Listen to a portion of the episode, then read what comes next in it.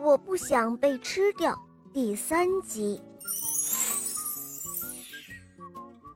当小狐狸头上那只鞋子被卡门一把扯掉之后，哇，公鸡！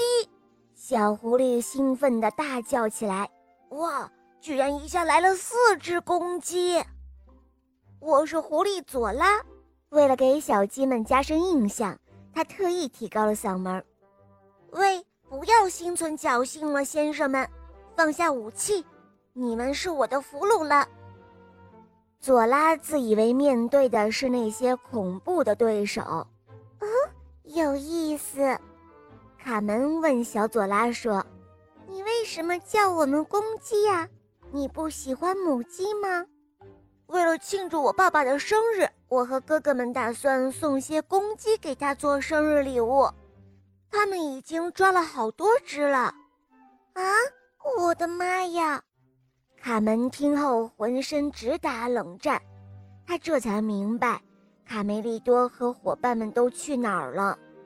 可是四只小母鸡能够对抗嗜血的狐狸家族吗？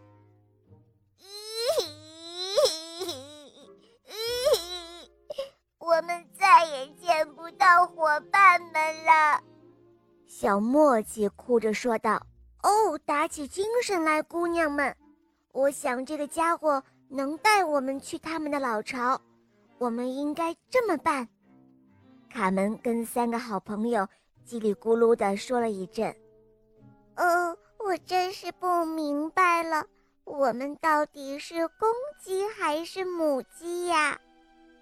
小墨迹疑惑地说：“嘘，我再重复一遍，必须让这只小狐狸以为我们是公鸡，这才是计划的第一步哦。”卡门低声地提醒伙伴们。在狐狸的储藏洞里，那群小公鸡们仍然在继续打架。卡梅利多。把小胖墩儿和邦哥给拉开了。安静点儿，安静点儿！打打打打打，就知道打架，还有很多比这更要紧的事儿呢。一声长长的呻吟打断了他们的争吵。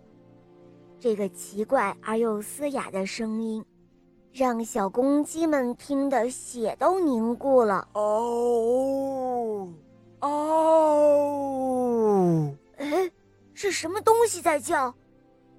这时候的卡梅利多担心起了另外一件事，真是奇怪，为什么狐狸还没有杀了我们呢？哎，真的，狐狸们通常是杀死猎物后才把它们带回到自己的领地的。呃，这里多隐秘啊！我觉得那帮女孩是找不到我们了。鼻涕虫探出脑袋朝四周看了看，说道。嘘！哎呀，别说了，他们正盯着我们呢。